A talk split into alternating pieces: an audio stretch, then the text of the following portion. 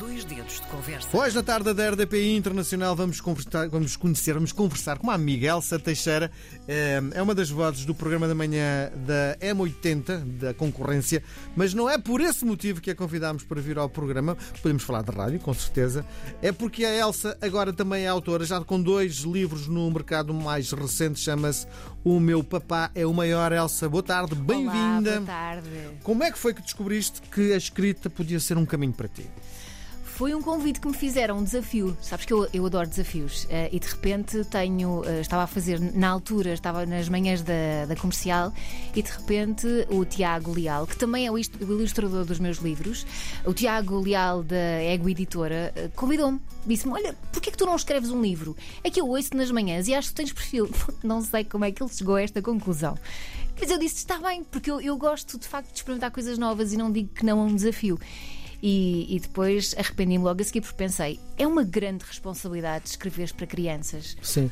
Eu uh, lembro-me, uh, antes mesmo de tu dares este pontapé de saída, estarmos um dia a, almoçarmos ou a jantarmos em casa de amigos em comum e tu conversarmos um bocadinho sobre. Uh, na altura eu estava na, na, na Zig Zag e havia um pequeno interesse da tua parte um lado muito criançola que tu querias Sim. Eh, deitar cá para fora. Gosto muito, gosto muito de, de contar histórias a crianças e, e, descobri esta paixão depois deste desafio. Uh, e então o Tiago disse-me para, para, eu, para escrever um livro, para experimentar. Uh, claro que enviou umas regras, porque há regras para escrever para as crianças, não é? Tu tens que apresentar então, logo então a história nas primeiras páginas. Escrever para crianças tem alguma técnica especial? Tem, depois também depende das idades. Para já, uma das regras é a história tem que ficar apresentada logo na, na no início. Porque Como no crianças... primeiro parágrafo já está. Sim, tem que perceber o que é que vão, porque senão perdem o interesse. Os, os adultos são diferentes, não é? Os adultos, o livro, a história pode-se prolongar e depois só lá a meio tu percebes um bocadinho a intenção. Nas crianças, não. Para além de contares a história em menos páginas. E depois a ilustração também é muito importante, porque as crianças gostam muito de, de olhar para os, para os bonecos. Se tiver sons, então, as onomatopeias, melhor ainda, porque as crianças também gostam. Pronto, esse género de coisas. Então o Tiago desafiou-me e eu pensei imediatamente que havia uma mensagem que eu queria passar. Uma mensagem com a qual eu cresci, que é não faças aos outros aquilo que não gostavas de fizessem a ti. É uma mensagem com a qual eu cresci estava inscrita num avental que me ofereceram, hum. porque quando era pequenina eu gostava muito de lavar a louça e então ofereceram-me esse avental. E a partir daí nunca mais me esqueci dessa mensagem, que é a mensagem de empatia, que fala-se tanto hoje em dia de empatia. E eu acho que é isso, é não fazermos aos outros aquilo que não gostávamos que, fizesse, que nos fizessem a nós. Sim. Portanto, eu sabia que queria passar essa mensagem e depois a partir daí foi mais fácil. Pelo aquilo que me estás a dizer, Uh, para construir um livro para crianças é preciso, número um, uma ideia. Uhum. Número dois, um ilustrador. Sim. Não é? Sim. Número três, explicar à criança, saber escrever para crianças. Sim. Por exemplo, eu gosto de livros que tenham palavras simples que as crianças saibam à partida o que é que quer dizer. Uh, obviamente que há muitos livros com palavras mais complicadas e depois cabe-nos a nós pais substituir essas palavras ou explicar às crianças o que é que as palavras querem dizer. Mas eu gosto de livros que as crianças consigam ler sozinhas. Porque também faz parte, não é? Nós, nós queremos que os nossos filhos uh, criem esse gosto pela leitura. E às vezes vê-los num cantinho a ler um livro é tão bom. Diz uma coisa, antes de fazeres o primeiro, nunca te passou pela cabeça nunca. que isto devia ser um caminho? Nunca na vida. O máximo que eu fazia era ler, ler livros aos meus filhos. Sim. E mesmo assim já nem lia tanto, porque eles já não podiam muito. À noite, para dormir, já não podiam muito. Era mais durante o dia, às vezes, sentava-me com o mais pequenino uh, a ler histórias no sofá, mas não passava disso. Está de vontade de ter mais filhos? Não, claro que não. Deus não? livre, não. já tenho dois, Miguel. Não, mas a questão é, uh, agora tenho um público que precisa de ser alimentado. Sim, está bem, mas também preciso dos meus neurónios todos. Sabes que cada vez tens um filho, ficas com menos neurónios, é o que eu acho. Bom, falando nos teus filhos, são as tuas maiores influências? Uh... É a realidade deles que é projetada na, naquilo que escreves? Não, não. Uh, eu, eu escrevo com base nas mensagens que eu quero passar aos meus filhos e às crianças no geral. Mensagens importantes. A empatia é uma delas. Sim, então no fundo é um livro de autoajuda. São livros de autoajuda para, crianças. para crianças. É isso? Não, se calhar não, as crianças não precisam de autoajuda, não. São livros que passam mensagens. Depois as, os, os miúdos, sabes, sabes que as crianças aprendem melhor a brincar. Se tu quiseres dizer uma coisa, uma, pelo menos é a minha visão da coisa, se os pais dizem a uma criança não faças isto porque não sei o quê, entra por um ouvido e sai pelo outro. Não é? é o que se costuma dizer. Se as crianças virem aquela mensagem nos desenhos animados, ou enquanto estão a brincar, ou num livro, se calhar a mensagem passa melhor e elas percebem melhor a mensagem. Percebes? Portanto, é nesse sentido. É passar essas mensagens em histórias. Mensagens que eu acho relevantes, valores. Sim, gostava que então fizesse um exercício comigo. Oh, meu Deus. Olhando para alguns clássicos da literatura infantil, por exemplo, o João Ratão, que acaba cozido, cozido num caldeirão. No fundo, isto não é de uma agressividade gigantesca. É. Se tu estás a explicar a uma criança que não pode ter, e não pode ir com muita cedo ao pote, porque senão acaba uh, queimado no caldeirão, tu não achas que isto é de uma agressividade gigante? Sim, mas as histórias mais antigas infantis têm muito essa crueldade, não é? A mãe do Bambi morreu logo no início do filme, percebes? E é muito assim. É, ou seja, as histórias infantis mais antigas, tu recuares atrás no, no tempo, não é? Uh, tu percebes isso. Ou seja, é tudo muito dramático, muito. Então a tua técnica violência. narrativa foge um bocadinho Ai, foge totalmente. Ao, aos clássicos Sim. da literatura infantil, Sim, não é? claro. Só, só coisas bonitas. Uhum. Bom, gostas de escrever então sobre o quê? Ah Gosto de escrever E não vamos pensar nos teus livros, porque tens um podcast que Sim. também, no fundo, reúne tu, o teu lado criativo, tentar perceber, no fundo, quais são os teus caminhos. Mas é sempre. Eu só escrevo histórias infantis. Com certeza, não é isso. Não escrevo sim. mais nada. Com certeza, sim, sim. Por exemplo, eu penso numa mensagem que quero passar e construo a história a partir daí. Uh, por exemplo. Um, Lembro-me de uma história que escrevi que é um, o escorrega que tem medo da chuva ou que não gosta de chuva. E eu tentei passar a mensagem que, mesmo eh, que há coisas bonitas também na chuva. Uhum. Ou seja, que é, é, possível retirar coisas boas de uma coisa que à partida parece má. Pois. Percebes? Os teus filhos querem brincar lá fora, está a chover e tu explica, consegues, consegues explicar que uh, há coisas mais importantes do que uh, ir brincar lá para fora. É Manda-nos ouvir o podcast. Muito bem, muito bem. Bom, chega aos escaparates. O meu papá é o maior. Sim. Que livro é este? Este é um livro. Um, a história, para já, dizer que algumas destas personagens entram no primeiro. Portanto, é uma curiosidade. Os, os, então, quem comprou que, o primeiro. Tem que, que, que, Quem comprou o segundo não comprou o primeiro. Tem não, que... mas, mas, são independentes, são independentes. Okay. Mas é só uma curiosidade que os personagens do primeiro. Portanto, eu fiz sempre as histórias com, usando os animais, porque é muito mais fácil tu. No primeiro era porque por causa das diferenças entre os animais que era mais fácil perceber sendo animais. Este segundo usámos as mesmas personagens e então é uma história que fala de amor. Ou seja, a história de um elefante, um pequeno elefante, que está muito preocupado porque quer encontrar o presente ideal para o pai. O pai que lhe ensinou a apertar os atacadores, que ensinou a tomar banho sozinho. Percebes? O pai que passou vários valores e que ensinou a fazer uma série de coisas para torná-lo independente. E de repente ele quer uh, dar uma, um presente que vá, sei lá. Como é que eu te explicar isto? Que seja uma boa moeda de troca. Não é a melhor expressão para isto, mas que o compense o pai, percebes? Que seja o presente certo. O reconhecimento. Para... Exatamente, o reconhecimento de tudo aquilo que o pai fez por ele. Uhum. E ele tem uma série de ideias. Então, a mensagem desta história é uh, os melhores presentes são aqueles que são dados com amor. Ou seja, não tens que ir comprar um presente uh, uh, incrível e caríssimo, nem tem que ser nada muito grande é, é, no fundo, o que conta é a intenção. Como é que este livro foi recebido pelos uh, teus pequenos leitores?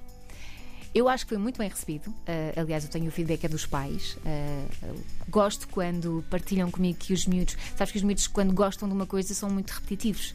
Uh, pedem aquele livro muitas ah, e muitas é? vezes. Sim.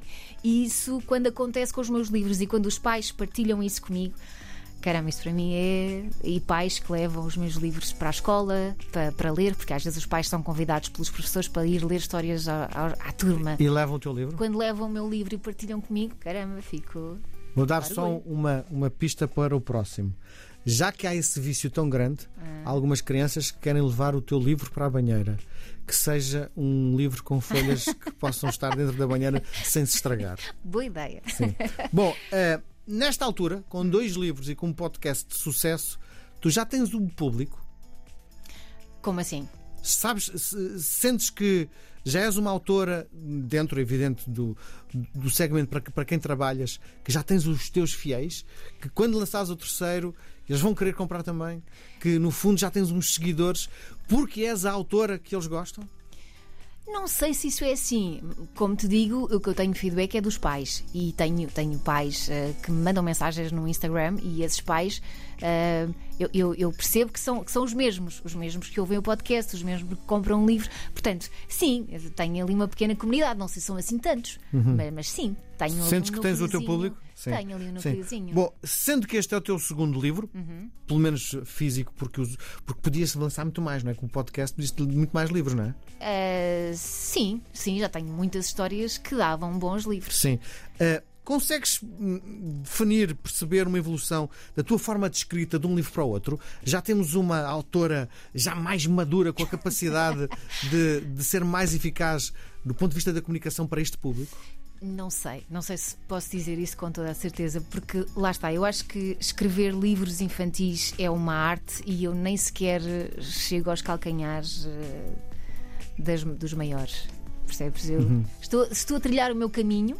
Gostava muito, gostava muito, por exemplo, ter um livro uh, com aquele selo Ler Mais, uhum. mas, mas é um caminho. Sim. Ou oh, Elsa, uh, falaste agora nos consagrados. Para ti, quem são os consagrados dentro desta área? Olha, eu, eu lembro-me do primeiro livro que, que mexeu comigo, que era A Fada Oriana, uh, da Sofia de. Esse livro fez-me. E era um livro que não fui, não fui eu que o li, foi uma professora do, do, da terceira classe, agora terceiro ano, que ia lendo, no final da aula, todos os dias ela ia lendo um bocadinho daquele livro. E aquilo para mim era um momento tão mágico, Miguel, que eu pensava: bolas, eu quero chegar a este ponto. Quando eu comecei a escrever histórias infantis, eu só pensava nisso. Eu quero chegar a este nível de fazer os miúdos sonhar, sabes? Ter aquela, aquela magia muito própria das crianças, que as crianças têm com a Disney e tudo mais. Eu quero chegar a esse patamar.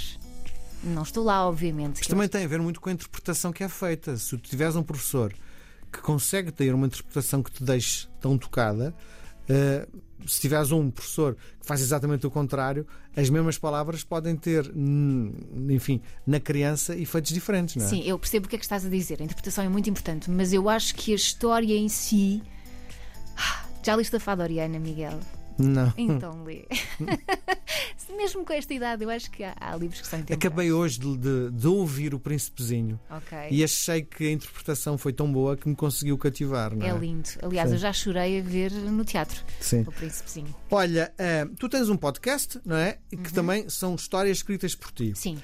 A questão que se põe é: tu só tens dois livros, podias ter muito mais. Quais foram os critérios para a escolha destas histórias e não as outras que estão no podcast?